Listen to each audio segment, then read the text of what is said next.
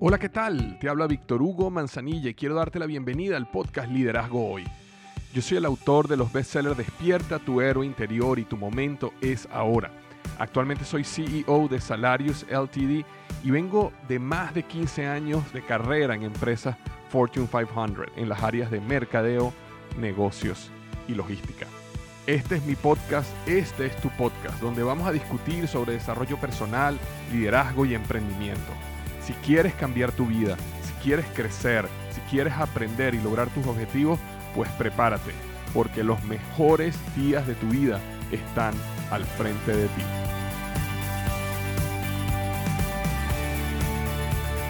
¿Qué tal? Buenas noches, súper contento de estar aquí con ustedes un día más en el día 2 del segundo Congreso Expertpreneur. Si ayer te gustó lo que vimos, eh, hoy vas a salir fascinado, fascinada, porque hoy estamos entrando muchísimo uh, más a profundidad en lo que es la materia del emprendimiento y los negocios. Estoy viendo que tenemos personas aquí de Colombia, de México, vi que teníamos Sinaloa, veo que tenemos Ciudad de México, vi que tenemos, estoy viendo aquí los comentarios que me escriben eh, y de verdad que eh, súper contento de que tengamos aquí personas de toda Latinoamérica y Estados Unidos y que hoy vamos a pasar otra, otra, em, otra clase súper, súper, súper productiva. De hecho, hoy te va a encantar muchísimo. Quiero, quiero decirte algo, eh, que este, la, muchas de las cosas que vas a ver hoy, yo te las voy a dar en este libro que ves acá.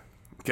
Entonces, es importante que tomes notas en este formato que te enviamos. Si ya lo imprimiste, magnífico. Puedes tomar tus notas. Acuérdate que la mitad te indica cuáles son los aprendizajes que estás teniendo y la segunda mitad de la hoja es cómo puedes aplicar esto en tu negocio.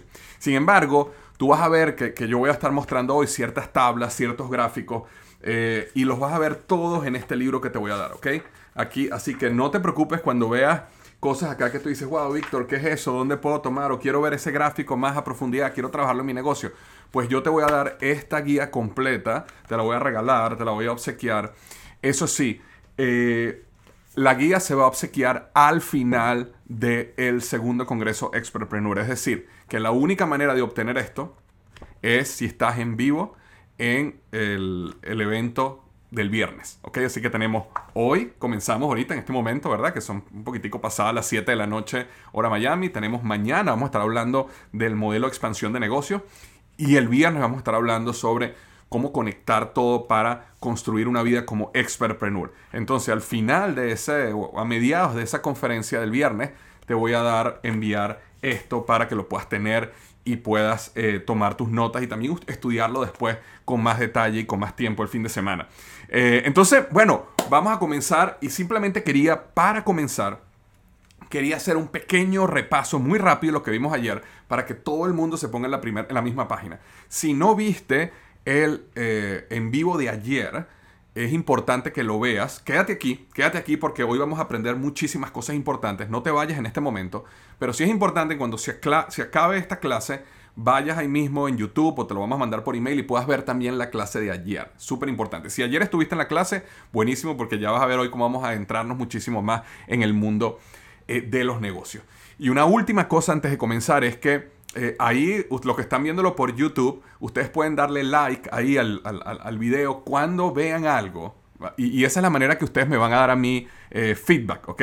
Retroalimentación. Cuando ustedes vean algo que yo diga o algo que ustedes vean acá que realmente les conecta, les parece interesante, creen que lo pueden aplicar en su negocio, ustedes me hacen un favorcito y le dan like al video, porque entonces yo veo aquí que le están dando like y cuando yo veo que ustedes le están dando like, me empiezo a dar cuenta de que lo que les estoy diciendo es algo importante, ¿me entiendes? Y a lo mejor puedo adentrarme más en eso, puedo profundizar en ese tema, pero no dejen de darle like ahí para comunicarse un poquito conmigo eh, cómo están viendo las cosas. Entonces, bueno, comencemos el día 2 de este Congreso Expertpreneur. Y ayer habíamos hablado algo súper importante, habíamos dicho que estamos en un momento histórico para nosotros convertirnos en emprendedores. Que el mundo nunca, nunca habían sucedido tantas cosas que nos alineaban y nos ponían en bandeja de plata ese proceso de ser emprendedor. Habíamos comentado ayer de que 30, 40 años en el futuro vamos a mirar a este periodo y nuestros nietos nos van a preguntar ¿qué, ¿qué, estabas haciendo tú en ese momento cuando se crearon todas estas grandes empresas y todos estos grandes emprendedores y que no quieres perder esa oportunidad. Entonces, estamos en un momento donde podemos y queremos y tenemos el deseo y es la oportunidad para convertirnos en emprendedor. Conversamos ayer de que había ocurrido cuatro cosas cuatro eventos que, están, que transformaron completamente el mundo y abrieron esa puerta para nosotros. El primero de ellos era la entrada de China en el mercado económico mundial que bajó la mano de obra, transformó completamente las cadenas de suministro y este, abarató completamente el proceso de creación, distribución y compra de productos. Luego hablamos también de que la inteligencia artificial eh, y la robotización transformó completamente todos los procesos también de cadena de suministro y producción de productos, también de muchísimas actividades que eran actividades que eran muy mecánicas, muy repetitivas, donde antes una persona podía hacerlas, ahora una máquina que no se enferma, que cuesta mucho más económico, que no se equivoca, lo puede hacer por ti. Entonces, tanto China entrando al mercado económico mundial como la inteligencia artificial y la robotización movió los cimientos de la economía y movió los cimientos de la seguridad laboral. Entonces, si existen personas ahorita, si tú estás ahorita conmigo aquí hablando, aquí viendo esto, y eres una persona que tiene un empleo, es importante que sepas que estos cambios movieron esos cimientos y que la seguridad laboral y la seguridad de un empleo es algo que ya no existe. En el pasado, ¿verdad? Nosotros en nuestra mente pensábamos, bueno, si yo quiero seguridad, si yo quiero un 15 y último. Si yo quiero estar seguro, yo escojo un empleo. Y si yo quiero arriesgarme, eh, entonces yo emprendo. Pero la realidad es que eso ya no es así. Y vamos a ver hoy cómo tú minimizas el riesgo cuando empleas, cuando, cuando emprendes, perdón, cuando veas el sistema de que te voy a enseñar hoy. Pero por otro lado, esa seguridad que existía antes ya no es real, ya no existe porque todo esto ha cambiado. En tercer lugar, hablamos del Internet y cómo el Internet ha democratizado el emprendimiento y nos ha permitido y nos ha abierto las puertas y nos ha dado las herramientas para nosotros salir allá afuera y poder construir un negocio desde nuestra casa, desde una oficina pequeña, con un equipo económico y realmente eh, eh, poder crear un negocio global si queremos, un negocio que no tiene horario, que trabaja 24 horas 7 sin, desde cualquier lugar, porque el Internet nos dijo a cualquiera de nosotros lo que tú quieras hacer en la vida Aquí están las herramientas, las puertas para que lo haga. Ya no hay excusas más. Y hablamos, por supuesto, de la pandemia y cómo la pandemia en estos últimos años transformó completamente la sociedad, la mentalidad de las personas y todo cambió a un, a un, mundo mucho más móvil, un mundo mucho más flexible, un mundo con prioridades diferentes y que justamente trabaja y transforma también cómo se construían los negocios en el pasado. Y eso nos abre una oportunidad ahora mucho más grande eh, y estamos, constantemente estamos escuchando que cada vez más eh, la gente está buscando más emprender, la gente quiere comenzar sus propios negocios porque la pandemia les movió el piso, les enseñó una nueva perspectiva. Entonces lo que vamos hoy a aprender es cómo nosotros podemos aprovechar esta oportunidad y podemos construir un negocio este, exitoso. ¿okay? Entonces eso lo habíamos hablado ayer. También conversamos ayer de que habían cuatro maneras de hacer dinero y que cuando tú eras empleado o autoempleado, eras una persona que intercambiaba tiempo por dinero y al final eso era un negocio, eso era un mal negocio porque estabas básicamente dando tu tiempo, que es un recurso finito, por el dinero que es un recurso infinito y no te permitía apalancarte. ¿Y qué quiero decir yo con apalancarme? Es un concepto que vamos a hablar hoy a, mucha más profundidad. Apalancarme quiere decir que yo aplico el mismo esfuerzo pero tengo mucho más resultado. Entonces, una persona, por ejemplo, por dar un ejemplo, digamos que un médico, volviendo al caso de los médicos que hablábamos ayer, a lo mejor un médico hace una operación y gana 5 mil dólares. Y tú dices, wow, por una operación 5 mil dólares, sí. Pero una operación, 5 mil dólares, si él quiere ganar 10 mil, tiene que hacer dos operaciones. Y si él quiere ganar 20 mil, tiene que hacer cuatro. Ahora, eso no es apalancable. Ahora, apalancar es que sí, puede ser que tú hagas, tú le dediques 5 horas a algo y ganes 5 mil dólares. Pero si tú logras crear un sistema, un negocio donde aplicas las mismas 5 horas, pero ahora ganas 10 mil, luego aplicas las mismas 5 horas, pero ahora ganas 40 mil, eso es totalmente práctico, pero eso no se puede lograr en estos dos cuadrantes. Eso tiene que lograr en el cuadrante de el expertpreneur, el emprendedor, experto o el inversionista. De inversionista no vamos a hablar mucho acá, pero sí vamos a hablar muy a fondo del expertpreneur, que es esa persona que es experta en el mundo de los negocios. Hablamos ayer también de el proceso por el cual la mayoría de los emprendimientos fracasan y que nosotros que estamos, muchos mucho, muchos de ustedes ahorita están entusiasmados por lo que están aprendiendo y a lo mejor se siente que son inconscientemente incompetentes en su negocio. Pero justamente lo que vamos a atravesar a través de esta semana y de todo el proceso de cómo te construyes como expertpreneur es cómo tú brincas directamente inconscientemente incompetente a conscientemente competente y logras minimizar el valle de sombra, la caída, que es lo que hace, que es lo que lleva a la mayoría de los emprendedores a este, fracasar. Este gráfico, eh, ayer les iba a contar un ejemplo que se, me, que se me pasó, que me ayudó mucho a entender este gráfico, que era, por ejemplo, cuando, cuando uno le regalaban su primera bicicleta.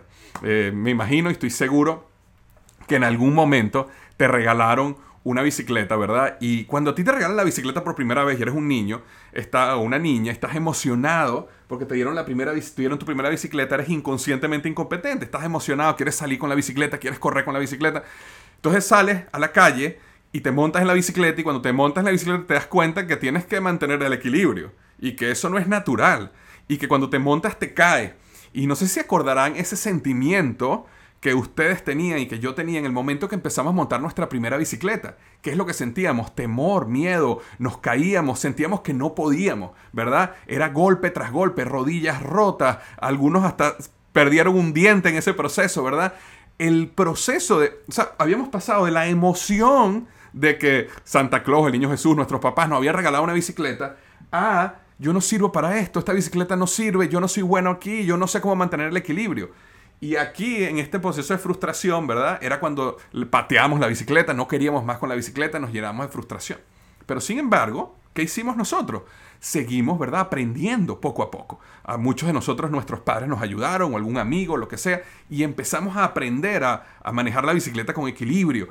¿Y, ¿Y, qué pasa? ¿Ustedes se acuerdan cuando llegamos a la parte de conscientemente competente?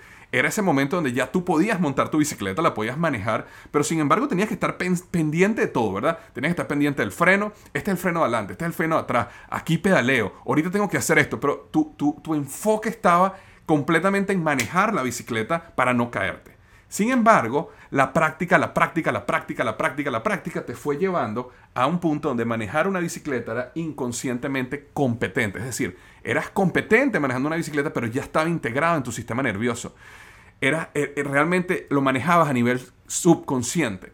Y ese era el momento donde montabas una bicicleta, sacabas las manos, donde, donde ya no te importaba, no estabas pensando en los frenos, simplemente cuando necesitabas frenar automáticamente frenabas, ¿verdad? Donde disfrutabas el paisaje, disfrutabas con tus amigos, brincabas. ¿Por qué? Porque habías llegado acá. Exactamente igual sucede en el mundo de los negocios. Nosotros no hemos sido entrenados. La gran mayoría de los que estamos acá nunca fuimos entrenados en el mundo de los negocios. Fuimos entrenados por colegios, instituciones, universidades para ser empleados. Inclusive, cuando estudias negocios allá afuera, la mayoría de las personas que te enseñan sobre negocios son empleados, no son emprendedores, no son empresarios en la mayoría de los casos. Yo tuve la oportunidad de hacer un posgrado en la Universidad de Harvard y el posgrado fue muy bueno. Eh, tuve, me acuerdo de tres profesores que me encantaron, pero al final esos tres profesores eran eh, empleados, eran profesores. Y yo me daba cuenta cuando hacían preguntas y los profesores respondían, ellos siempre volvían a la teoría, pero se notaba que no tenían la calle, se notaba que no tenían un negocio, se notaban que no entendían cómo realmente funcionaba un negocio. Entonces lo que nosotros queremos acá es hablar con los pies en la tierra y enseñarte cómo, cómo se construye un negocio de verdad. Entonces, hablamos de eso ayer y por eso queremos pasar de inconscientemente incompetente a conscientemente competente. Y eso es lo que queremos lograr en este camino este emprendedor. Hablamos, y ya con esto cierro el resumencito de ayer, de los cinco pilares de un negocio. Y hablamos del producto servicio, que hoy vamos a hablar bastante de eso, cómo esto era el problema. No se preocupen que hoy vamos a adentrarnos en esto. Todo lo que era crecimiento, personas, y flujo efectivo era el oxígeno del negocio y era la energía del negocio y la utilidad, que también vamos a estar hablando de eso un poquito, pero mucho más mañana, este, era la gasolina y la riqueza del negocio, lo que nos permitía la independencia y el crecimiento del negocio. Entonces, ya hoy vamos a entrar y hoy quiero hablarles sobre el sistema SAX. Y el sistema SAX es una de esas joyas que ustedes van a tener, que van a poder empezar a aplicar en su negocio desde ya. Bien sea que tengas ya un negocio, piensa cuando yo vaya paso por paso, piensa en todo lo que estoy hablando y cómo lo puedes aplicar. Si no tienes un negocio, mejor aún piensa en cuál es esa idea y ve llevándola paso a paso. Y recuérdate, como eh, comenté al principio, de que todo lo que estoy hablando acá lo voy a entregar en este, en este libro donde va a estar todo explicado paso a paso. ¿Okay? Está todo perfectamente explicado. Aquí están todas las tablas, aquí están todo lo que necesitas. Simplemente hay que estar hasta el final del Congreso Exprepreneur el viernes para que lo eh, reciba. Entonces, comencemos con el sistema SAX. Y una, una de las cosas importantes del sistema SAX, y ahorita te voy a explicar eh, rápidamente qué es lo que es y después me voy a adentrar, es que el sistema SAX puede, uh, puede tomar a cualquier persona que no tenga conocimiento de negocios y si ustedes aplican estos pasos, tú vas a tener éxito en tu negocio. Y eso es lo más importante que quiero, porque hay personas acá, y te lo digo porque yo estaba del otro lado, eh, que piensan de que, bueno, a lo mejor tal persona es muy buena en los negocios, pero yo no. Sabes, yo no fui a la universidad, o yo no estudié negocios, o yo no hablo como Víctor, o yo no vivo en Estados Unidos, sino vivo en una economía diferente, o yo soy muy bajo, o yo soy muy alto, o yo no tengo esto, yo no sé hablar inglés. Todo eso, todo eso es completamente falso, innecesario y no te es útil en tu vida. Tú que estás acá puedes convertirte en un gran emprendedor y un gran empresario y te vas a dar cuenta hoy con este sistema SX, mañana con el sistema MXN y el viernes cuando pongamos todo juntos, cómo al final todo conecta y es una fórmula lo que tienes que ir haciéndolo paso a paso. Entonces lo que voy a hacer ahorita, te lo voy a explicar muy rápidamente y después voy a adentrarme en cada uno de esos pasos. Y eso es lo que vamos a ver hoy, porque ya con esto vas a tener suficiente para pensar y realmente, eh, ¿cómo se llama? Concentrarte y ver cómo lo puedes aplicar en tu vida. El sistema SX es un sistema que tiene siete pasos. Y el primer paso comienza acá, que tiene que ver con el apalancamiento de la situación actual. Y ahora voy a entrar más a profundidad, pero ¿cómo utilizamos la situación actual para apalancar el éxito de nuestro negocio? Ya vamos a hablar de eso. Luego pasa por la definición del estilo de vida ideal. Luego pasamos a la creación de la idea. Esta parte es súper interesante. Luego pasamos a la definición del PUD. No te preocupes, Víctor, ¿qué es PUD? Ya vas a entender qué es PUD. Muy sencillo de entender. Luego que definimos el PUD, pasamos a lo que se llama el PIB de la idea o a la prueba inmediata de vida de la idea. Y luego creamos el PMB, el Producto Mínimo Viable, y luego nos lanzamos al mundo del emprendimiento. Entonces, ese proceso te lo voy a explicar a detalle. Estos son siete pasos muy sencillos que si aplicas exactamente esto, mira, te va a ir muy bien. Comenzamos con cuál? Con el primero. apalancándonos de la situación actual. Uno de los errores que nosotros tenemos como emprendedores y como eh, empleados a veces que queremos saltar al mundo del emprendimiento es que vemos nuestra situación actual como el problema. Es decir, hay personas que tienen empleos y ven el empleo como, wow, no, es que el empleo es lo que eh, yo detesto y el empleo es lo que a mí me previene de lograr lo que yo quiero lograr en la vida. Yo quiero que ahorita nosotros empecemos a transformar esa perspectiva y empezamos a ver la perspectiva como mi empleo hoy o mi situación actual, el negocio que tengo, lo que estoy haciendo hoy, puede ser la puerta y la catapulta que realmente maximice mi éxito como emprendedor. Y a eso me refiero cuando digo apalancamiento de la situación actual. Nosotros, muchos de nosotros tenemos un empleo, muchos de los que están aquí tienen un empleo o algunos de ustedes tienen ya su propio negocio.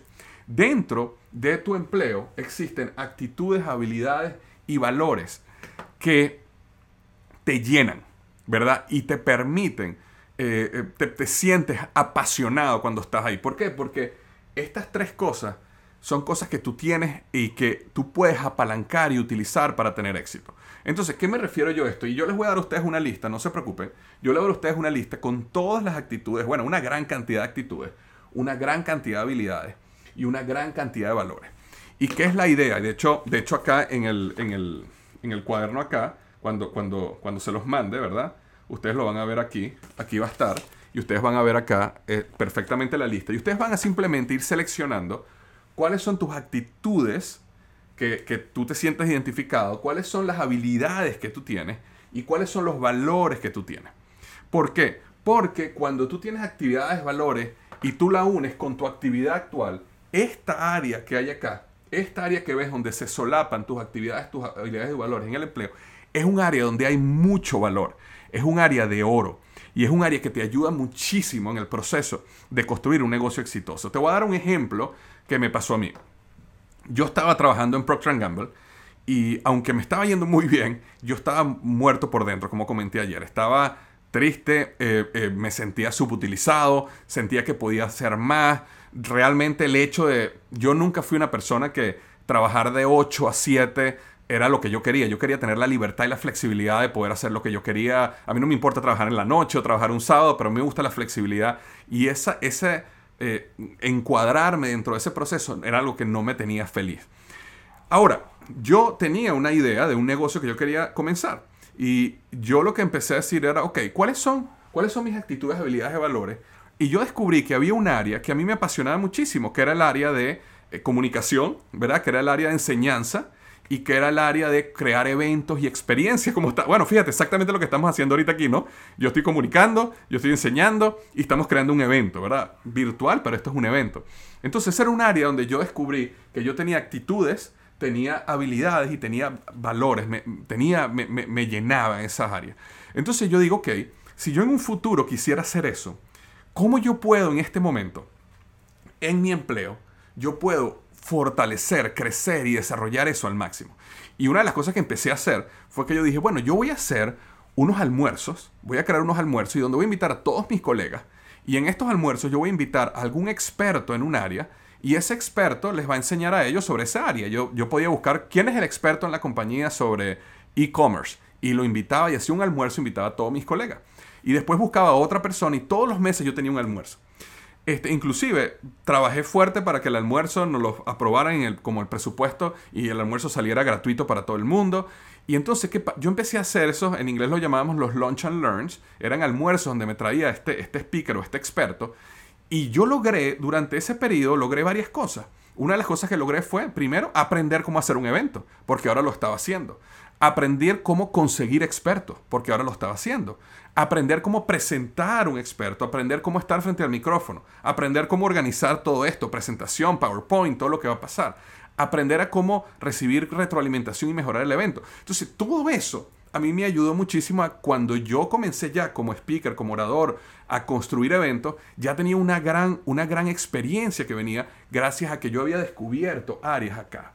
Y eso ocurre en cualquier actividad. Entonces, en vez de ver el negocio, eh, tu empleo, tu negocio actual como que, ah, esto es lo que no me permite hacer lo que quiero, empieza a buscar donde, qué hay aquí adentro, donde yo puedo sacar valor y puedo apalancar y, maximizar mis probabilidades de tener un emprendimiento exitoso en el futuro. Y de hecho, cuando nosotros hablamos de apalancamiento, acuérdense que hablé hace un minuto que cuando hablamos de apalancamiento es exactamente como si tuvieras una palanca, ¿verdad? ¿Qué es lo que hace una palanca? Una palanca lo que hace es que multiplica la fuerza. Entonces tú aplicas una fuerza y si tú tienes un espacio entre el punto de apoyo y tú multiplicas esa fuerza y por eso una persona con una palanca puede levantar un vehículo, ¿verdad? Y sin la palanca no puede. Entonces cuando hablamos de apalancar es cómo podemos con nuestro esfuerzo multiplicar los resultados en el futuro. Entonces hay varios tipos de apalancamiento. El primero y el más sencillo de entender es el apalancamiento del dinero. Si tú tienes un empleo, o tienes un negocio, lo que estás haciendo ahorita, que cubre tus gastos, eso es importantísimo. Porque, y por eso quiero que lo veas positivamente. ¿Por qué? Porque construir un negocio y poder utilizar el capital que el negocio está produciendo y el flujo efectivo para reinvertirlo en que el negocio crezca es algo muy poderoso. Ahora, cuando una persona comienza un negocio y todas las ventas del negocio, la persona tiene que sacarlas del negocio para poder pagar la luz, el agua y la casa, entonces el negocio lo tiene en inanición, el negocio se puede morir de hambre porque no tiene, no tiene comida, no tiene oxígeno, no tiene cómo respirar. Cuando tienes un empleo, eso te permite eh, inclusive pagar tus costos, tus gastos y financiar el negocio también. Y eso maximiza tus probabilidades de tener éxito, pero muchísimo. Lo segundo es el apalancamiento de las personas. Eh, ¿Cuántas personas tú consigues en tu trabajo actual que pueden ayudarte a apalancar mejor en el futuro? Cuando tú estás en una empresa, digamos que tú tienes un trabajo y resulta que tu sueño es crear, tú quieres crear un software de contabilidad. Y ese es el sueño y ese es el negocio que tú quieres crear. Quieres crear un app que ayude a las personas a manejar mejor sus finanzas personales, por dar un ejemplo. Bueno, en tu trabajo, en tu empleo, estoy seguro que hay contadores. Estoy seguro que hay personas expertas en finanzas. Invítalos a un café, tómate un café con ellos, almuerza con ellos, aprende de ellos, ve qué están haciendo, qué leen, qué les gusta. Es decir, hay personas alrededor tuyo que tú puedes aprender muchísimo de ellos, inclusive te pueden servir después en tu negocio. también tenemos el apalancamiento de recursos. La empresa o el negocio tuyo puede tener oportunidades y por eso quiero que abras la mente a qué oportunidades de recursos existen a tu disposición para tú poder apalancar tu negocio. Por ejemplo, cuando yo comencé toda esta idea eh, que le estaba comentando hace unos minutos, eh, una de las cosas que, la, que Procter Gamble hacía era que Procter Gamble pagaba por muchos entrenamientos de liderazgo. Y, una, y el liderazgo es una de mis áreas donde, más me apasionan. Entonces yo decía, yo puedo ir a estos cursos de liderazgo que cuestan 2.000, 3.000, 5.000 dólares, me salen gratis porque los paga la compañía, por supuesto que yo los utilizo para la compañía, pero también aprendo muchísimo que me puede ayudar a mí para el futuro, para mi negocio. Entonces, habían recursos que estaban a mi disposición que en vez de tener la mentalidad como yo detesto mi trabajo, yo lo que quiero es hacer esto, yo decía, ¿qué hay en mi trabajo que me ayuda a maximizar mis probabilidades de éxito? Y por, y por último lugar, y no menos importante, apalancamiento de conocimiento. Porque ¿qué pasa? Cuando uno pasa de ser empleado a emprendedor, tú tienes que ponerte muchas, eh, como, bueno, no quiero decir la palabra porque eso cambia por país, sombreros, digámoslo así. Son, eh, eh, entonces, tienes que ponerte muchos sombreros. Tienes que ponerte el sombrero de venta, el sombrero de mercadeo, el sombrero de, de, finanzas, el sombrero de recursos humanos. Y tienes que aprender un poquito de todo eso. Bueno, a lo mejor donde tú trabajas ahorita, a lo mejor alrededor tuyo existen personas que saben mucho de esto y puedes aprender. Entonces, este primer paso es muy sencillo, pero no es algo que dejamos a un lado, porque lo que yo quiero en este paso es que las personas digan, ¿qué tengo ahorita a mi alrededor? Que va a maximizar y me va a dar recursos para yo crecer con mayor facilidad o con mayor seguridad en el futuro. Entonces, ese es el primer paso. Luego que pasamos de apalancamiento de la situación actual, pasamos a la definición del estilo ideal. Y este es un paso que la gran mayoría de los emprendedores nunca hace. Cuando nosotros brincamos o, queremos comenzar un negocio, debemos pensar antes de cualquier cosa cuál es el estilo de vida que nosotros queremos tener en el futuro. Porque si no, puedes crear un negocio que se transforme en tu propia cárcel. Puedes crear un negocio que te ata a un estilo de vida que tú no quieres. Digamos, por ejemplo, que tú estás acá y tú dices, oye, yo realmente quisiera, yo quiero que, una de las cosas que yo aprecio en mi vida es que yo quisiera tener los viernes libres, yo quisiera tener mis fines de semana para estar con mi familia, yo quisiera, tú sabes, tener la libertad de eh, cenar con mi familia todas las, todas las noches y poder escuchar mis hijos que vienen del colegio, qué les pasó. Digamos que eso es lo que tú quieres y que tú realmente deseas hacer. Pero entonces dices, quiero montar un negocio y montas a lo mejor un, food truck o un, un camión de esto de comida o montas un restaurante. Entonces, cuando la gente hace eso, no se da cuenta en el momento de que es el, cuáles son las horas en que un restaurante vende más. En las noches, los viernes y los sábados. Entonces, eso significa que si tú vas a montar un restaurante, es muy probable que vayas a tener que estar todos los viernes y todos los sábados trabajando ahí hasta las 2 de la mañana. Entonces, creaste un negocio que no se adaptaba y llevó tu estilo de vida a donde tú no querías estar. Aunque tuvieras el dinero, puedes ser infeliz en ese proceso. Y al final, la pregunta que queremos, que queremos hacernos es, ¿queremos realmente ser felices o queremos tener dinero? ¿Queremos ser felices o queremos tener eh, X, Y o Z? Si al final lo que queremos es tener una vida de felicidad, hay que definir qué significa esa vida de felicidad. Y entonces construyes un negocio que se adapte a esa vida que tú quieras. Eso no quiere decir que desde el primer día todo va a ser color de rosas, pero tú puedes crear un negocio con una visión de que en dos, en tres, en cinco años, tú vas a poder llegar a un punto donde estés eh, tu, estilo de vida ideal esté, esté ahí donde tú quieres estar. Eh, ahora, el estilo de vida ideal tiene que ver con muchas cosas. Tiene que ver con cuánto dinero quieres hacer, tiene que ver con localización geográfica. Mira, muchísimas personas eh, te dicen cosas como, oye, yo quiero montar un negocio, yo quiero traer este, ciertas cosas de China, de Asia y venderlas acá te quieres estar montado en un avión, quieres ir a China, sabes, cada mes o cada dos meses tener que estar allá buscando. O sea, si eso es algo que te gusta y quieres hacerlo magnífico, pero a lo mejor tú no quieres estar montado en un avión todo el tiempo. Como, como eh, eh, yo cuando empecé a, a, dar conferencias, que me invitaban a dar conferencias en todos lados, me empecé a dar cuenta tarde de que yo realmente no quería estar en un avión todo el tiempo. De que sí, me gustaba dar una conferencia de vez en cuando, pero estar todas las semanas en dos o tres aviones era lo que yo no quería hacer.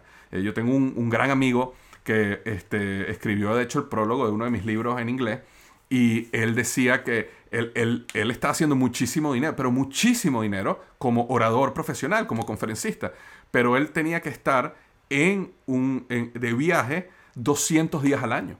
Entonces imagínate, 360 días, 200 días él tiene que estar dando una conferencia en algún lugar. Y si sumas los aeropuertos, la llegada, la ida, básicamente no tenía vida, sino que estaba en eso todo el tiempo. Entonces son preguntas que uno tiene que hacerse. Y de hecho, en, en, la guía, en el, en el libro que les voy a dar, hay una tabla claramente definida donde dice, ok, de todas estas áreas, lugar, nivel de ingreso, días que quieres trabajar por semana, horario que quieres trabajar, tamaño del negocio. Hay gente que quiere un negocio grande con muchos empleados porque ese es tu deseo. Hay gente que dice, no, mira, yo quiero un negocio pequeño donde yo lo haga desde mi casa, quiero tener nada más 3, 4 empleados. O sea, todas esas cosas que uno define, tú defines qué es ideal, dónde, qué es ese mundo ideal que tú quieres lograr, qué es esa vida ideal, cuál es aceptable, porque nuevamente no todo es color de rosas al principio. Entonces, ¿qué es aceptable, pero qué es inaceptable?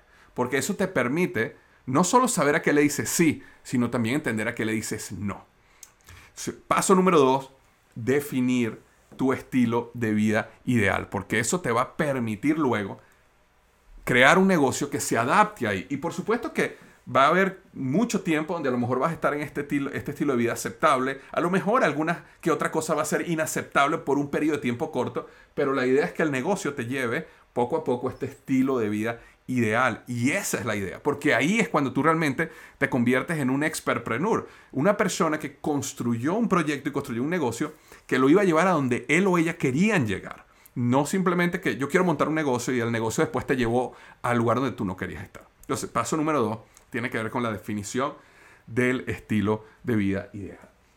Entonces, luego pasamos al paso número tres, que este es un paso súper, súper poderoso, que tiene que ver con la creación de la idea. Eh, cuando, de hecho, muchas veces, ¿qué es lo que normalmente uno escucha cuando algún amigo conocido te habla de un negocio? Ahí es donde brinca siempre. Oye, tengo una idea de negocio. Tengo una idea de negocio. Pero se, se brincan estos dos primeros pasos, ¿verdad? Que te ayudan muchísimo a ver si la idea vale la pena o no vale la pena. Ahora, cuando nosotros hablamos de idea, una de las cosas que a mí me gusta empezar acá es que eh, una de las maneras que tú puedes definir esa idea es cuando tú unes eh, la pasión con tu capacidad y con el mercado. Y te voy a explicar a qué me refiero con esto. Nosotros tenemos algo que nos apasiona. Nosotros tenemos una tendencia, cosas, ¿verdad? Que tenemos, experimentamos, deseamos, nos gustan, nos apasionan. Y de hecho, muchas veces allá afuera en el internet escuchamos constantemente estas frases de que eh, vive tu pasión, construye tu pasión, todo ese tipo de cosas. ¿no? Yo de hecho les mandé a ustedes una, eh, una, una, antes de comenzar el segundo Congreso Superpreneur, les mandé una guía que los ayuda un poquito a definir todo este concepto de pasión.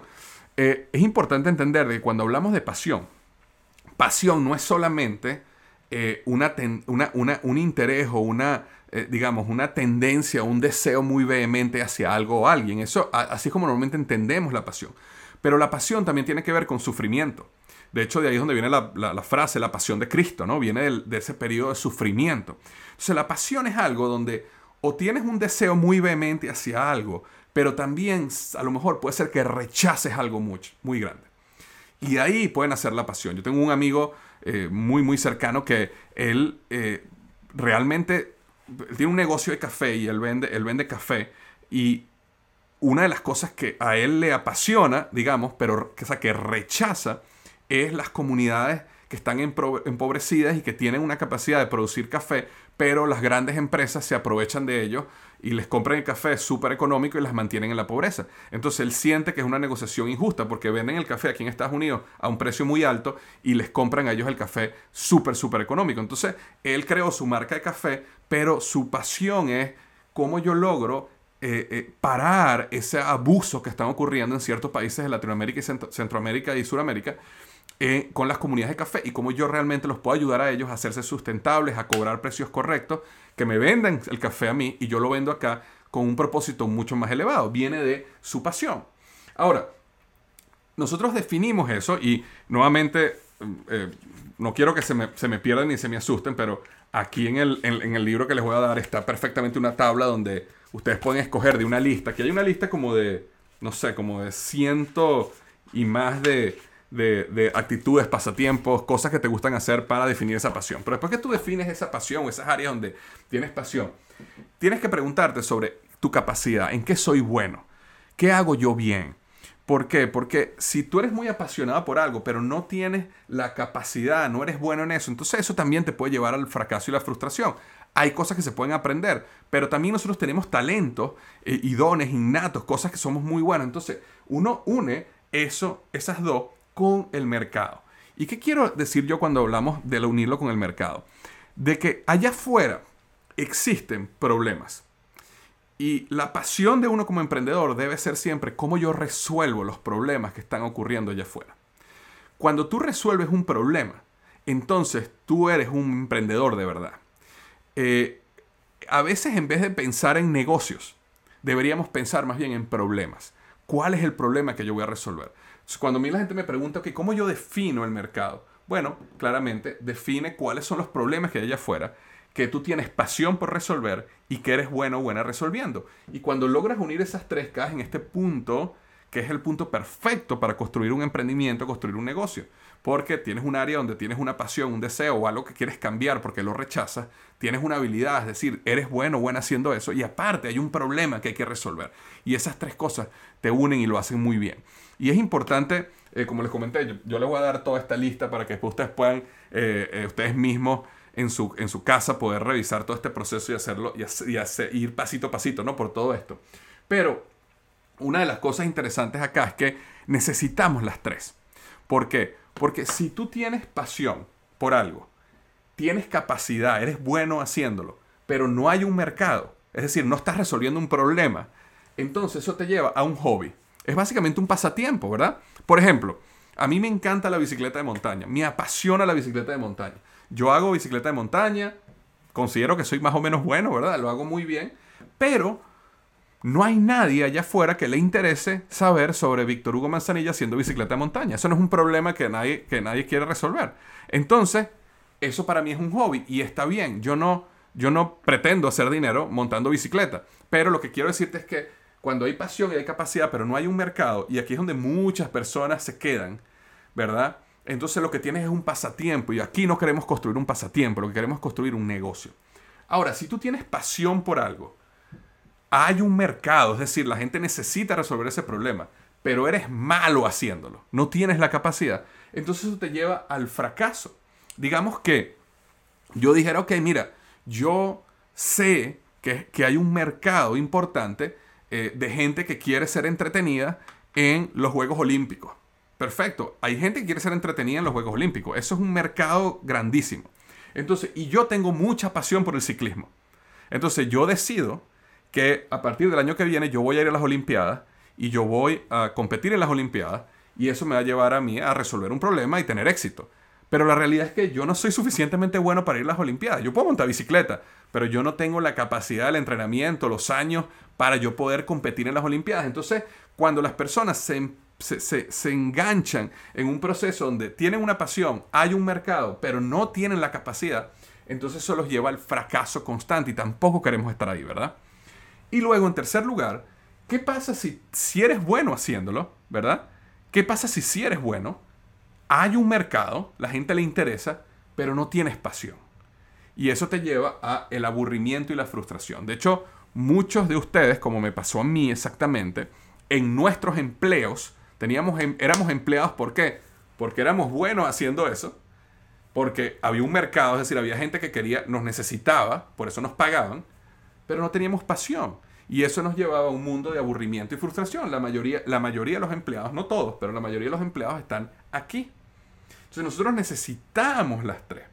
Ahora, lo interesante de este proceso es que cuando tú lo piensas y lo haces bien, y nuevamente aquí te va a llevar paso a paso cómo hacerlo, después con calma y que tengas tiempo de reflexión, es que eh, te va a poder, eh, hay maneras que tú puedes modificar esto para lograrlo. Y te voy a dar un ejemplo. Volvamos al caso del ciclismo, ¿verdad? Que dice el ejemplo. Yo dije, ok, yo, yo soy apasionado por el ciclismo, yo sé que hay un mercado olímpico. La gente está dispuesta a pagar por ir a las Olimpiadas, la gente está dispuesta a pagar por ver las Olimpiadas, la gente quiere ver las Olimpiadas. Pero yo no soy muy bueno y no tengo la capacidad de, clasificar a las Olimpiadas como ciclista. Sin embargo, puede ser que yo soy muy buen profesor. Y digamos que yo soy muy apasionado del deporte y soy bueno investigando. Entonces, yo voy ahora a empezar a hacer dentro del mundo del ciclismo, yo voy a hacer un programa de YouTube o yo voy a hacer una, una newsletter, una, un email semanal o yo voy a escribir una columna en un periódico donde yo voy a hablar y voy a enseñar a la gente sobre lo que está pasando en el mundo del ciclismo olímpico. Entonces ahora yo sí estoy utilizando algo que yo sí soy bueno en un área donde tengo pasión y donde la gente está dispuesta a pagar. Entonces, en vez de ser un ciclista profesional, ¿verdad? A lo mejor puedo montar, puedo ser un ciclista como, como hobby los fines de semana. Pero en vez de ser un ciclista profesional, ahora soy un comentarista del ciclismo, o soy un escritor del ciclismo, o soy un profesor de ciclismo, o soy un coach de ciclismo. Puedo escoger otra área donde tengo capacidad dentro de esa misma industria y tengo la pasión y lo logro. Entonces, todo este ejercicio te permite ir encajando todo este tipo de cosas para que puedas realmente llegar y tener éxito en ese, en ese paso, ¿no? Ahora, sigamos acá, ¿no? Entonces, ¿qué pasa? Tú tienes, tú cuando conectas esas tres, tu gran pregunta es ¿cuál problema vas a resolver? Esa es la pregunta más importante. ¿Qué problema vas a resolver allá afuera? Si no hay un problema, no hay negocio. El negocio viene cuando hay un problema. La gente que tiene un auto lavado es porque, ¿cuál es el problema? Que la gente tiene un vehículo sucio y no quiere tener un vehículo sucio. Cuando las personas tienen un restaurante, ¿cuál es el problema? Que las personas tienen hambre o las personas quieren pasar una experiencia bonita con su familia. O las personas quieren probar un plato delicioso que no pueden cocinar en su casa. Esos son problemas. Y uno tiene que pensar en cuál es el problema que tú vas a resolver. Ahora, te voy a dar ahorita una, pepita de oro que te va a ayudar para siempre en el mundo de los negocios. Y si lo que te voy a decir ahorita te gusta, em, le das like ahí al video, al video, abajo en la manito de YouTube, le das al like. Porque esto que te voy a decir es oro. Dentro de los problemas existen problemas externos y existen problemas internos. Permítame explicar. Cuando yo tengo un este, vehículo sucio, por ejemplo, mi carro está sucio, yo necesito limpiarlo en un auto lavado. Eso es un problema externo, ¿verdad? Mi carro está sucio y necesito lavarlo. Es un problema externo. Ahora, yo tengo un problema interno también, que puede ser que yo siento que cuando mi vehículo está limpio, está pulido, está brillante, eso indica que yo soy una persona exitosa y eso me hace sentir orgulloso. Sentirme orgulloso es un problema interno y normalmente los problemas internos son mucho más poderosos que los problemas externos. Y eso es algo que vale oro si lo logras entender y aplicar en tu negocio. Y te voy a dar ciertos ejemplos para que lo podamos aterrizar hoy mismo y lo puedas pensar en cómo, cómo tú puedes aplicar esto en tu negocio. Los problemas externos son cosas como el éxito. Yo quiero tener éxito, es un problema externo. Yo necesito que mi ropa esté limpia, es decir, se me manchó mi ropa, necesito que esté limpia, es un problema externo. Ah, se me tapó la cañería en mi casa, necesito que la destapen, es un problema externo, ¿verdad? Eh, mi vehículo brillante, el ejemplo que usé ahorita necesito comprarme una casa. Es un problema externo. No tengo casa, quiero una casa. Eh, quiero viajar, quiero una cosa, quiero un iPhone, quiero esto, quiero una computadora nueva. Son problemas externos. ¿Cuáles son los problemas internos? Las emociones son problemas internos. Los sentimientos son problemas internos. El estrés es un problema interno. Los valores, la significancia, sentirme importante es un problema interno. Cuando una persona se compra un reloj Rolex, ¿verdad? La persona, nadie se compra un reloj Rolex porque necesita un reloj. La gente no se compra un reloj Rolex porque necesita ver la hora. saber la hora es un problema externo. Nadie se compra un Rolex porque necesita saber la hora. ¿Por qué? Porque existen miles y miles y miles de relojes, muchísimo más económicos, muchísimo mejores y que te dan una hora mucho más precisa y aparte te miden el, el corazón y todo y todo lo que tú quieras, ¿verdad? La gente se compra un Rolex en el 99% de los casos. ¿Por qué? Porque necesita significancia, necesita sentirse importante, porque le da estatus. Porque la persona sabe que cuando va a una reunión o va a un lugar y la gente le ve su Rolex, dice, este, esta persona es importante, esta persona es exitosa. Entonces es un sentimiento interno, no es externo. Entonces pregúntate ahora, el negocio que tienes en la mente o el negocio que estás, que vive, cuál es el problema interno que tú estás resolviendo. Porque si tú comunicas eso, es muchísimo, muchísimo más poderoso que simplemente conectar con el problema externo. Y te voy a contar esta experiencia que tuve hace varios años. Eh, hay una marca muy famosa en Venezuela y en varios países de Latinoamérica de detergente que se llama ACE. Eh, ACE es una marca de Procter Gamble y ACE es una marca enfocada en limpiar la ropa blanca. Entonces, el problema externo es, yo tengo ropa blanca, se me manchó y quiero un detergente que me limpie mi ropa blanca. Y ese es el problema externo, ¿verdad? Sin embargo, cuando tú empiezas a estudiar eh, eh, los problemas externos, te das cuenta, que, nos dimos cuenta eh, que el problema externo era, era la ropa que tenía que estar limpia y blanca. Pero había un problema interno y el problema interno lo sentían las mamás. Y las madres sentían de que si sus hijos están de punta en blanco y están bellos y cuando salen a la calle están con su camisa planchadita, blanca, eso era una representación de que ellas eran buenas madres. Y que cuando tú veías un niño que estaba sucio, zarrapastroso, con la camisa así toda mal hecha, eh, arrugada, eso hacía sentir a las madres como que ah, eh, yo soy una mala madre o la mamá de ese niño es una mala madre. Entonces, ¿qué pasó? Aunque el problema externo era limpiar la ropa blanca, el problema interno era que las madres se querían sentir que ellas eran buenas madres y que sus hijos salían de punta en blanco. Y cuando tú veías los comerciales y toda la publicidad que hacía hace, ¿a quién la hacía? Se la hacía a, siempre aparecía esa madre orgullosa cuando veía a sus hijos. O cuando otras personas veían a los hijos de la mamá, se daban cuenta que ella era una gran madre. ¿Por qué? Porque era un problema interno que estaban resolviendo y comunicando. Este, hace Em, hace, hace, unos años en, en las Olimpiadas, eh, bueno, varias Olimpiadas que pasaron, eh, Procter Gamble compró los derechos de eh, ser la marca olímpica de los productos de consumo masivo, de CPG. Y la, gran mayoría de las marcas, cuando, no sé si se acuerdan ustedes cuando ustedes ven las Olimpiadas o cuando ven el Mundial de Fútbol, la gran mayoría de las marcas, ¿qué es lo que hacen? Dicen, por ejemplo, chocolate sneaker, la marca oficial de las Olimpiadas Tokio tal o el, carro Toyota, la marca oficial de las Olimpiadas tal. Ahora, ¿qué pasa? Lo que Procter dijo cuando estaban ellos trabajando en eso, ellos dijeron, ok, pero ¿cuál es el problema interno? ¿Qué es lo que está pasando? No externamente.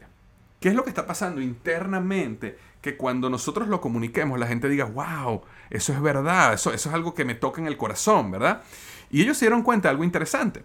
Ellos se dieron cuenta, y ustedes me van a decir si esto es verdad o no, si ustedes no, cuando yo lo diga, por favor, díganme si ustedes sienten si lo que yo voy a decir ahorita les va a tocar el corazón. Porque eso es lo importante. Aquí estamos hablando de emoción, no de lógica.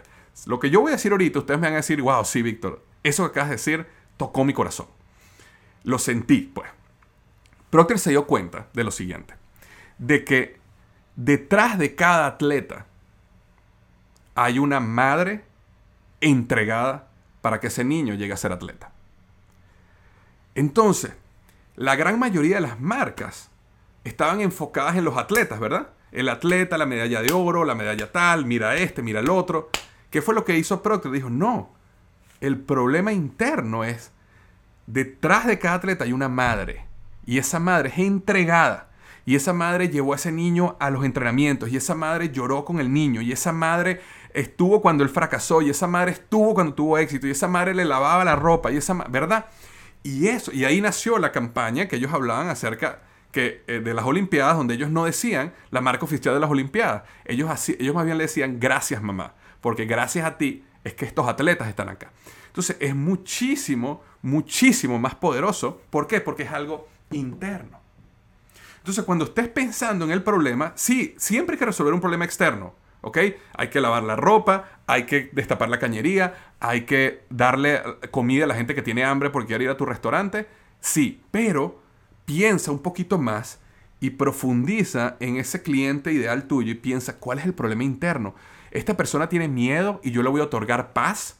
Por ejemplo, digamos que tú eres un vendedor de seguro. Si tú eres un vendedor de seguro, tú no vendes seguro. Seguros es un problema externo. El problema interno es paz es que yo sé que si me enfermo, tengo alguien que me va a cubrir. O, tengo, o sé que si tengo un accidente en mi vehículo, alguien me va a cubrir. Eso es paz. Entonces, cuando hablamos de algo interno, es muchísimo más poderoso. Muchísimo, muchísimo más poderoso. Entonces, estamos en cuál es el problema. Pensemos en problemas externos, pero también pensemos en problemas internos. Aquí se me perdió la, el, el, el aquí está, el clic para seguir, ¿no? Entonces, súper importante. Entonces, cuando definimos cuál es ese problema y tenemos claro cuál es ese problema, definimos cuál es ese producto o servicio que va a definir ese problema, pasamos al siguiente paso. Y el siguiente paso es definir cuál es el punto único diferenciador. PUD quiere decir punto único diferenciador. Lo que esto quiere decir es que em, la manera que tú entras al mercado con una idea, con un producto, un servicio, tiene que tener algo diferente a lo que ya existe. Error número uno de los emprendedores. Y ten cuidado porque a lo mejor pensaste esto.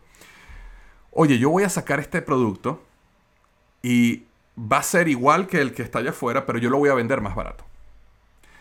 Muchísimos emprendedores piensan eso. Y ahí es donde comienzan. Y eso muestra mucho la ingenuidad del emprendedor. De que, ah, no, yo voy a sacar un producto igualito a este, pero va a ser más barato. Y porque muchas veces hacen la matemática en su cabeza y la matemática está incompleta. Y entonces dicen, ah, no, pero si yo hago esto y esto me lo hace mi mamá y mi mamá hace la torta y yo compro los ingredientes aquí, entonces yo voy a vender la misma torta, pero en vez de venderla en 100 dólares, la voy a vender en 50 dólares y voy a hacer un negocio. Eso no funciona. Quítense de la cabeza el voy a hacer un negocio, simplemente lo voy a hacer más barato que los otros. Eso en general, 99% de los casos no funciona. Eh, porque cuando entras en el negocio empiezas a ver realmente los costos y los salarios y lo que tienes que hacer y la cadena de suministro y el porcentaje que se queda este y el porcentaje que se queda aquel, te das cuenta que la estructura financiera no era lo que pensaba. Y entonces en ese momento entras en un punto donde no tienes un punto diferenciado real y entonces fracasas en el mercado. El punto diferenciador es qué te hace cuando, cuando uno, y uno dentro de una marca, uno lo llama posicionamiento, ¿no? Y dentro del mundo de los negocios y dentro de esa categoría donde tú estás participando y donde estás compitiendo, ¿qué es lo que te hace único a ti? Y esa, eso que te hace único es lo que te permite construir una marca. Yo voy a estar hablando de cómo construir una marca más adelante.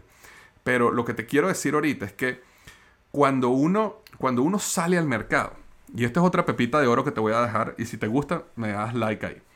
Cuando uno sale al mercado, normalmente uno es lo que se llama un commodity. ¿Y qué es un commodity? Un commodity es que no importa la marca, no importa quién es, yo quiero lo más barato. Entonces te voy a dar un ejemplo de un commodity. Si tú tienes una fiesta y te dicen, oye, hazme un favor, puedes ir al automercado a comprar hielo. Tú vas al automercado a comprar hielo. A ti no te importa si es la marca Oso Polar o es la marca eh, Polo Norte o es la marca Himalaya. Tú quieres el hielo más barato, porque el hielo al final es hielo. Eso es un commodity, ¿verdad?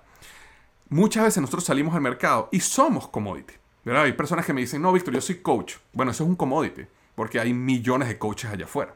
Entonces, cuando tú me dices, yo soy un coach, tú lo que me estás diciendo es, yo soy un commodity. Dentro del mundo de los coaches, yo soy uno más. Cuando uno sale de la universidad, por ejemplo, yo estudié ingeniería en la universidad cuando yo salí graduado de ingeniero, yo termino siendo un commodity dentro del mundo de los ingenieros. Yo voy a una empresa, yo me gradúo, ¿verdad? Voy a una empresa y yo digo, este, yo soy ingeniero, quisiera trabajar aquí. Ah, perfecto, me entrevistan, digamos que les gusto, que quieren darme un trabajo, como, bueno, Procter Gamble me contrató. ¿Y qué es lo que Procter Gamble hace? ¿Cuánto es lo mínimo que hay que pagarle a un ingeniero? Tanto, ese es tu salario. Yo no puedo ir a Procter y decirle, no, yo quiero que me pagues el doble, porque yo realmente quiero ganar más. No, ellos te van decir, no, ¿por qué? Porque tú al final eres un commodity. Si tú no quieres, te quito, buscamos a otro ingeniero y él va a llegar. Ahora, ¿qué pasa cuando tú tienes un punto único diferenciador? Cuando tú tienes un punto único diferenciador, entonces dejas de ser un commodity y te conviertes en una marca. Vamos a poner el ejemplo, que Procter Gamble me quisiera contratar a mí y, ellos necesitaran un ingeniero, ¿verdad? Y yo, yo voy allá y dice, ok, perfecto, nos encanta, te queremos, este es tu salario. Y yo le digo, ya así no, pero es que, te cuento una cosa, yo no soy nada más un ingeniero. Yo soy un ingeniero en esto, soy profesor de la universidad tal en tal tema que te interesa y aparte soy autor de un libro donde hablo sobre cadenas de suministro y enseño sobre esto. Entonces, al final, tú no me vas a pagar a mí igual que cualquier otro, porque yo traigo mucho más. Yo soy una marca. Yo no soy simplemente un ingeniero. Yo soy Víctor Hugo Manzanilla, estoy usando un ejemplo acá. Yo no tengo un libro de, de nada de su de suministro, ni soy profesor de una universidad, simplemente estoy dando un ejemplo. Bueno, así como sucede con las personas, también sucede con los productos y los servicios. Y cuando uno tiene un punto único diferenciador, ¿qué te hace diferente? Es la manera de comenzar a construir una marca. Y que la gente diga, ok, dentro de este mundo de opciones que yo tengo, yo sé que el mejor o la mejor en esto es esta persona, es esta marca. Porque ellos son los especialistas en esta área. Eh, hay una teoría muy, muy famosa eh, que salió, por cierto, de la, de, la Universidad de Harvard. Es un libro de unos profesores de la Universidad de Harvard que se llama eh, la, Estrategia del Océano Azul. Y básicamente lo que la Estrategia del Océano Azul, de hecho, no sé si la tenía aquí o no. Este, no, pero ahorita lo voy a mostrar. La Estrategia del Océano Azul, básicamente lo que dice es que tú, si tú no tienes un punto diferenciador claro, estás en este océano rojo donde todo el mundo se está matando entre sí, comiéndose, comiéndose, comiéndose, el océano se llena de sangre. Pero cuando tú tienes un punto diferenciador y tú eres el mejor en un área específica, es como que tú crearas tu propio mar azul donde no hay competencia. Entonces, digamos que tú tienes un restaurante, pero ese restaurante tú eres el mejor o la mejor en una comida específica.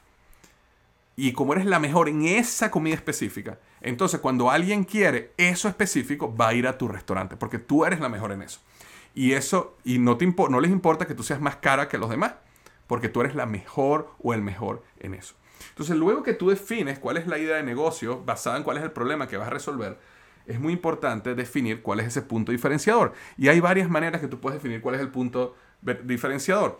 Uno, puede ser que tu producto sea mejor. ¿verdad? Yo tengo, por ejemplo, una de las compañías que yo les he hablado a ustedes, donde soy el CEO, es Microsal. Microsal es una sal baja en sodio. Y la manera como nosotros logramos llegar a este producto, que es una sal baja en sodio, es que nosotros logramos eh, romper el grano de sal a un tamaño tan pequeño que es 100 veces más pequeño que el, el, grano de sal común. Y cuando toca tu lengua se disuelve inmediatamente y te da una percepción de muchísima salinidad con poco sodio, con poca sal. Ahora, este producto es mejor que la sal.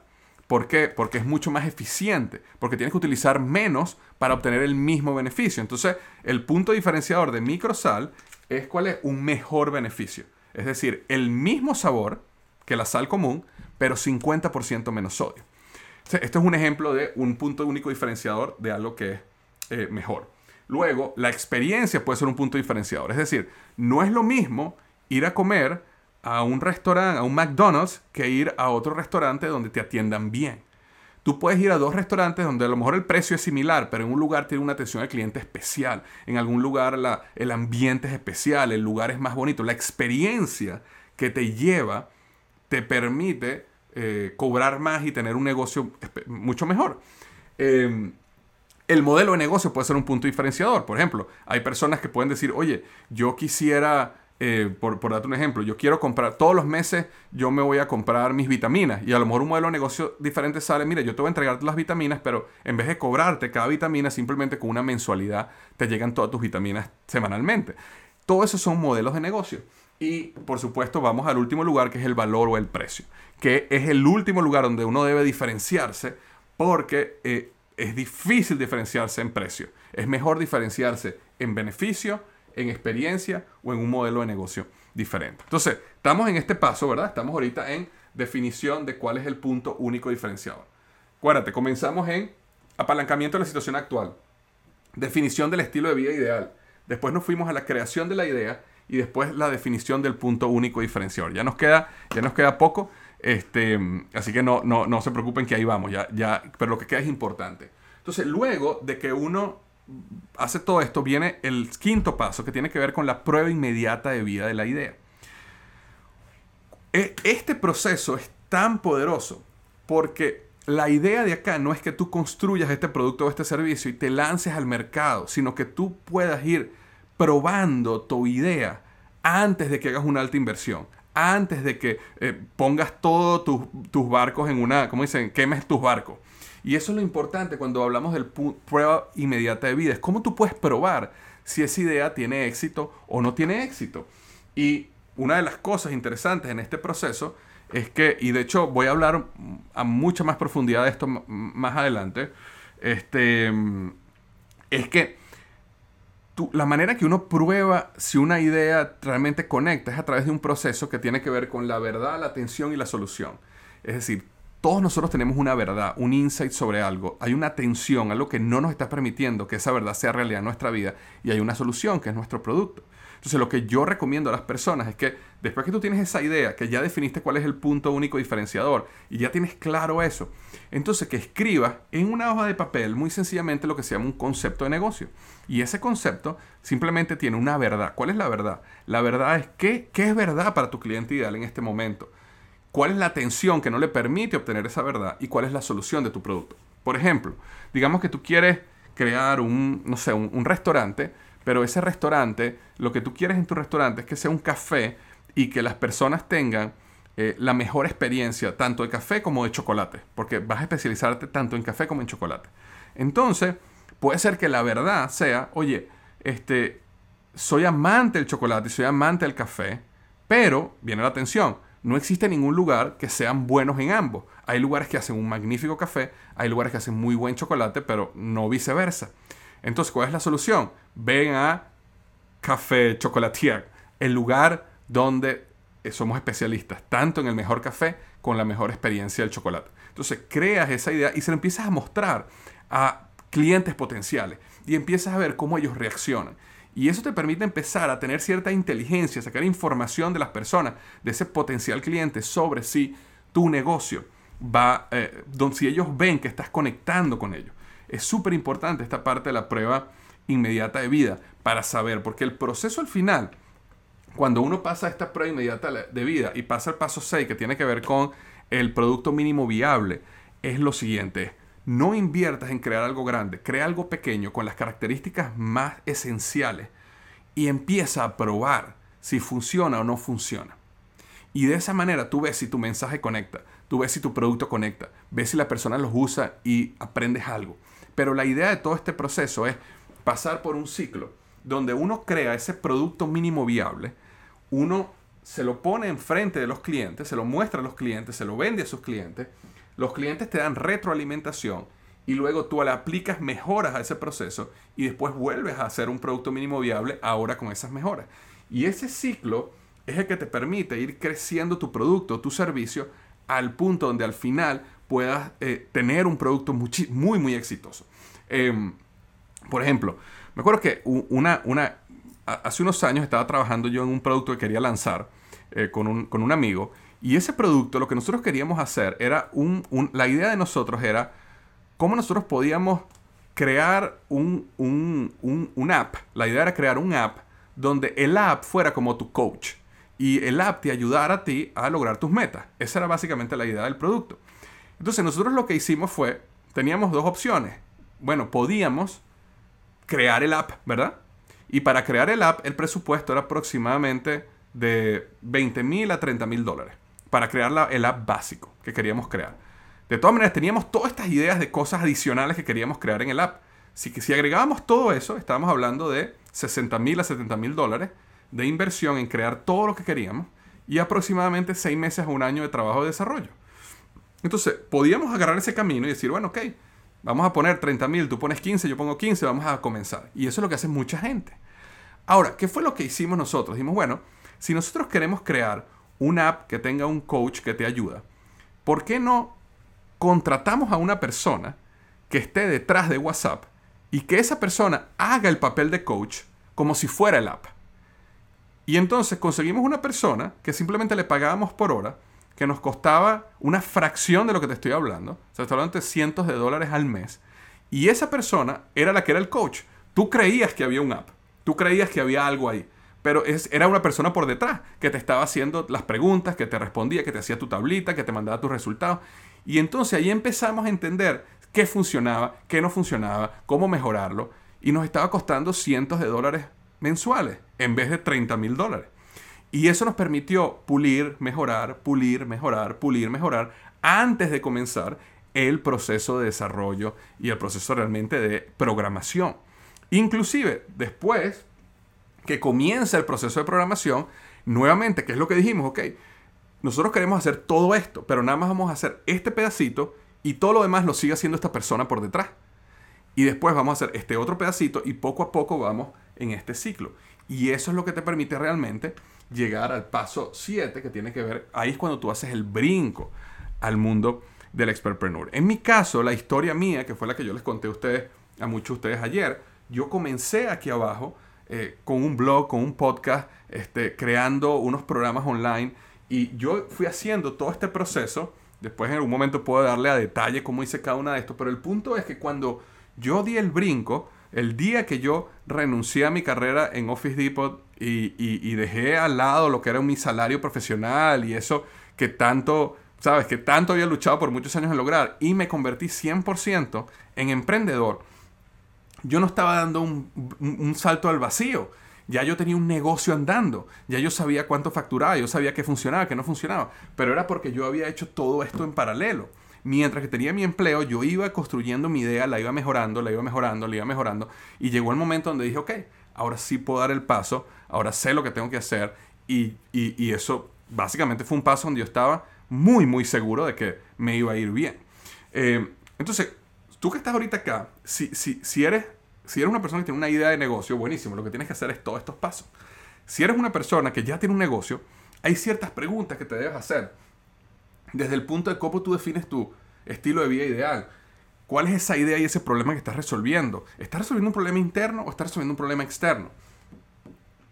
¿Cuál es el punto único diferenciador? ¿Lo estoy comunicando correctamente? ¿Mis clientes están claros en que yo tengo un punto único diferenciador y en que yo soy mejor? Mi marca está creciendo. Es decir, todas esas preguntas que hablamos hoy, la puedes, te las puedes empezar a preguntar en tu negocio.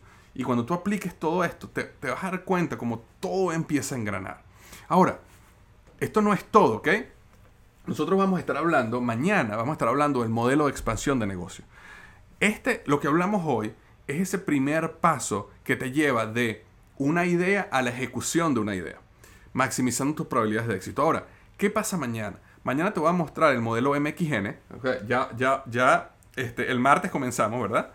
Hoy tuvimos el sistema de aceleramiento del Expertpreneur.